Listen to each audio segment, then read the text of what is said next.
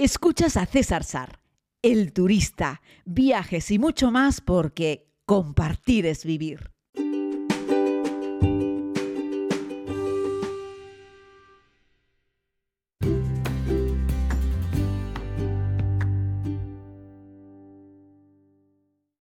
Muy buenos días a todos y a todas, querida comunidad. Esta vez les hago el podcast por la mañana, porque bueno, ayer tuve un Zoom con el grupo con el que vamos a hacer el viaje a New York, y terminé tarde. Eh, me gusta poner esos encuentros eh, tarde, es decir, como a las 9 horas Canarias, 10 es el resto de España, en este caso 11 Jordania. Así es que terminé como eso de las 12 y me fui a dormir. Dije ya el podcast lo grabo por la mañana. Yo sé que sois flexibles y que entendéis la situación y bueno, sigo haciendo los podcasts que yo creo que es lo importante, compartir experiencias, ¿no? Y bueno, esto de hacer un Zoom con, con la comunidad es que cuando organizamos un viaje a algún lugar, que yo voy, sabes que voy acompañando, pues un mes antes de la salida del viaje hacemos una conexión para conocernos, para hablarnos, para resolver algunas dudas y hacemos una segunda conexión por vídeo eh, cuando quedan dos, tres días para salir, para ultimar detalles, ¿no? Y bueno, está muy bien porque, bueno, esas cosas eh, explican que somos comunidad para conocernos, para preguntar algunas dudas que hay, pues la gente tiene la oportunidad de decir, hola, pues me llamo Tony y vivo en Valencia y me encanta viajar, ¿no? Y bueno, pues eso, y además pues resolvemos, ya te digo, algunas dudas, ¿no? Y, bueno, pues eso es lo que tocó, aunque es cierto que me voy a New York con, con la comunidad el 26 de ese mes y esta ocasión hice la conexión con los amigos ayer día 2, pero es que no tenía otra fecha para poder hacerlo, así es que me voy organizando como puedo. Pero no me voy a enrollar más porque con esta introducción vamos a volver a Jordania, donde nos encontramos, y voy a intentar ir resolviendo algunas dudas que me, que me planteáis sobre si estamos pasando mucho calor. Bueno, depende de la zona. En el desierto del Wadi Rum hemos pasado mucho calor, la verdad es que sí, pero no hasta el punto de ser insoportable, eso no.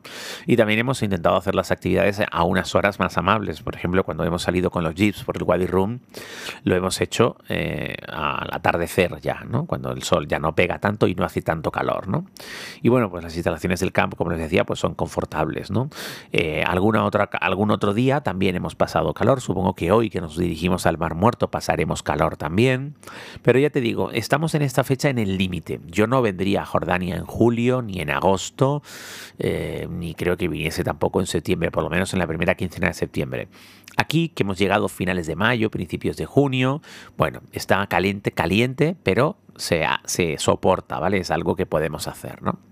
Luego me preguntáis a veces que si Jordania es un país caro. No es un país caro y este viaje tampoco lo era. De hecho, además elegimos hoteles de cuatro estrellas, sino de cinco, para hacer un precio un poco más asequible. A veces hay gente de la comunidad que se queda fuera de los viajes, no por falta de ganas ni de tiempo, sino por presupuesto. Dijimos, venga, vamos a hacer una propuesta un poco más económica, eh, como por ejemplo la que sale para, para Egipto, que si Dios quiere, a mitad de noviembre podríamos hacer algo de Egipto.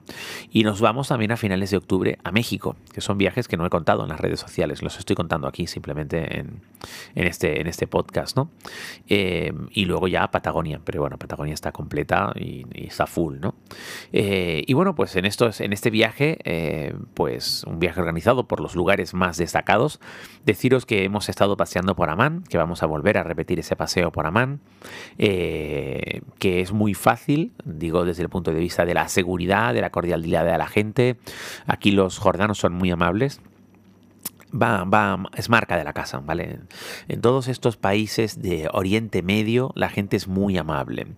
No podemos catalogar a todos los países mayoritariamente musulmanes como iguales, porque nada tiene que ver un jordano con un pakistaní, con un marroquí, por ejemplo, nada que ver. Y los tres, pues rezan cinco veces al día, ¿no? Y creen en Alá. Eh, pero nada, nada, nada tiene que ver. La el denominador común de los países de Oriente Medio, y ahí tengo que meter también a Egipto, es la, cordialidad de la gente, ¿no? Son muy amables, muy cercanos, muy, muy fáciles de hacer. Por supuesto, como en todas estas culturas, pues cuando vas a comprar algo que no tiene precio fijo, hay que regatear un poco, pero ya está.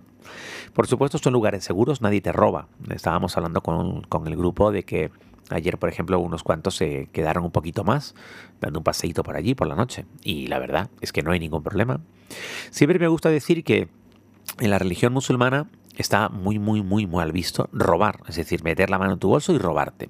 Lo que sí se entiende es que tú puedes ser más listo negociando que otro. Entonces, si alguien te vende una botella de agua y te pide 10 euros por una botella de agua, tú podrías decir coloquialmente que es un robo, pero en realidad no es un robo. Él te está poniendo un precio y si tú lo aceptas y lo pagas, allá tú. Lo que pasa es que tú tienes que ser más listo y decirle que no, que 10 euros por una botella de agua es muy cara y que tú quieres agua a 50 céntimos de euro o a un euro la botella, pero no a más, ¿no? Y es un acuerdo entre ambas partes. Y en eso son unos hachas, son unos ases, son unos fenómenos, son muy buenos. Así es que bueno, tienes que estar atento, pero eso mismo desde Marruecos, Egipto, Turquía, eh, Irán, eh, bueno, en Irán son más de precio fijo que de regatear, pero también puedes regatear. Y lo mismo, eh, ya te digo, en Jordania, en Siria, en todos estos países, lo importante ahí es regatear, ¿no?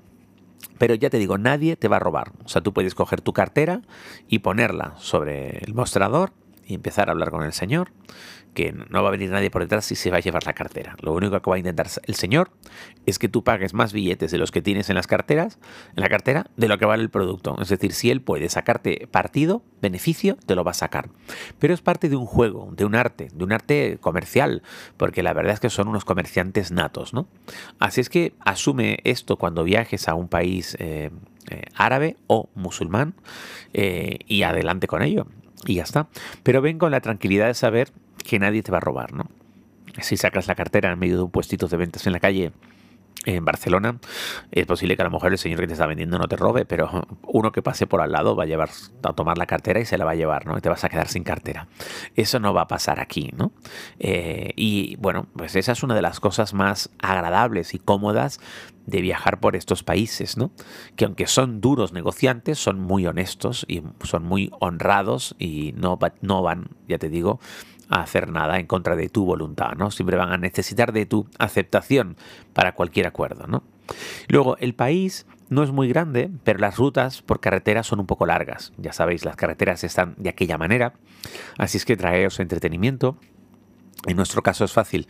La comunidad va en el bus, en la guagua, y yo me dedico a hablar. ya sabéis que hablo un montón. Y como aprovecho para dar algunas charlas, algunas conferencias en estos viajes, pues bueno, algunas de ellas las hemos dado mientras nos movíamos en el transporte. Y además yo estoy siempre para, para que el grupo pregunte cosas, ¿no? De viajes, evidentemente. Si me preguntáis sobre ciencia y física y química, yo ni idea. Pero sobre viajes sí. Y entonces, claro, esa es una de las gracias que tiene, uno de los valores añadidos, ¿no? Que la comunidad te dice, oye César, mmm, vamos a hacer, que lo hemos hecho ya varias veces, vamos a hacer una lista de 10 lugares del mundo que hay que ver, ¿no? Entonces cojo el mapa del mundo y voy repasando el planeta y vamos viendo lugares a los que merecía la pena ir y a cuáles merecería la pena ir un poco menos o ir más adelante, ¿no? O ir más tarde, ¿no? Ya sabéis eso de los viajes hay que hacerlos con orden y hay lugares que son como tope, tope, tope de gama y hay que verlos sí o sí y más pronto que tarde y otros viajes que podríamos decir que pueden esperar en función de cuántos viajes haya hecho ya la persona anteriormente, ¿no? Y bueno, me encanta poder ofrecer este tipo de tips y este tipo de consejos en los viajes. Y aquí en Jordania llegamos por la noche muy cansados como para ponerme a dar la chapa en el hotel, pero doy la chapa eh, durante los trayectos. Y entonces, claro, cuando hemos hecho trayectos entrando y saliendo de desiertos, pues ahí es donde aprovecho yo para contar algunas anécdotas, curiosidades y dar consejos de viaje, ¿no?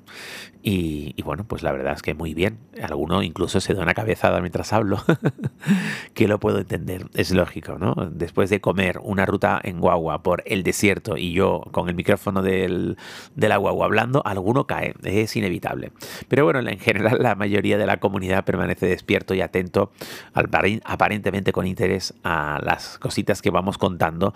A veces también cuento yo que sé consejos sobre cómo alquilar un coche o cómo reservar un hotel o bueno, y cuento muchas anécdotas también de grabación de la serie, de cosas que me han pasado mientras grabo la serie, tanto la primera como la segunda temporada, o les hablo de las aerolíneas, o les hablo de las maletas, en fin, la verdad es que pasamos un rato muy agradable y nos reímos un montón. Este grupo con el que estoy es encantador, la verdad es que sí, han empastado a la perfección, podríamos decir que el 60% es gente que ya conocía de antes, no, el 70% son gente que ya conocía y un 30% son personas nuevas pero algunas de ellas son personas que ya conocían a otros de los que están en el grupo. Así es que ya te digo, hemos empastado a la perfección.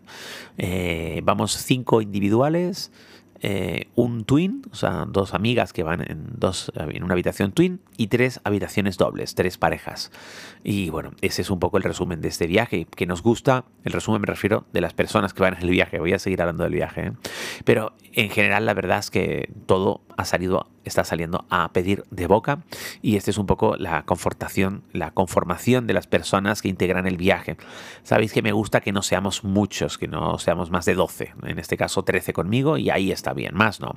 10 y 11 conmigo, 12 y 11 y 13 conmigo, hasta ahí, hasta ahí yo creo que es un grupo muy, muy fácil, muy manejable, donde nos podemos conocer todos, donde podemos conversar eh, y donde incluso estoy usando de vez en cuando la democracia, que un amigo mío Jordi me decía, en los viajes tú tienes que tener un plan y la gente puede sumarse al plan o no sumarse al plan. Evidentemente tú no puedes obligar a alguien a ir a un sitio si no quiere ir, pero el plan es el que hay. Si usas democracia y la mitad quieren hacer una cosa y la otra mitad quieren hacer otra, tienes un problema. Y tenía razón mi amigo Jordi.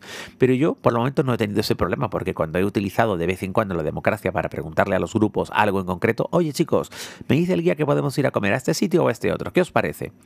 Y sorprendentemente la gente se pone de acuerdo y dice, pues a este y a ese que vamos. Por ejemplo, ayer en carretera comimos en un restaurante sensacional donde había un cordero asado con arroz. Oh, por favor, llegó una peletilla asada que el chico que estaba del restaurante, porque era un restaurante así como más, más bueno, eh, los, los, sirvieron en unos platos muy bonitos, le quitaron como una capa de pancito que tenía por arriba, lo presentaron el cordero y luego pasaron el cordero a un plato, lo limpiaron, le quitaron un poquito la piel y se deshacía, o sea, lo limpiaron con, con unas cucharas y luego ese, ese pollo, ese pollo, perdón, ese cordero, esa paletilla de cordero le echa desmenuzada, eh, la, eso, la desmenuzaron y la pusieron sobre un arroz aromatizado sensacional Aquello estaba, que era un primor. Por la noche, por cierto, invité yo al grupo a comer un, como un kebab, eh, tanto de cordero como de pollo, un poco para que probásemos un poco más comida callejera. Nos fuimos con Samir, nuestro guía, que además, por cierto, se trajo a sus hijos, que son encantadores a ver si tengo la oportunidad de hacer este podcast con Samir para que lo conozcáis, porque además estamos a puntito de llegar al podcast número 200. Me despido de todos ustedes, me voy a la ducha a desayunar y, y al mar muerto, que como plan no está nada mal. Un abrazo muy grande y hasta mañana.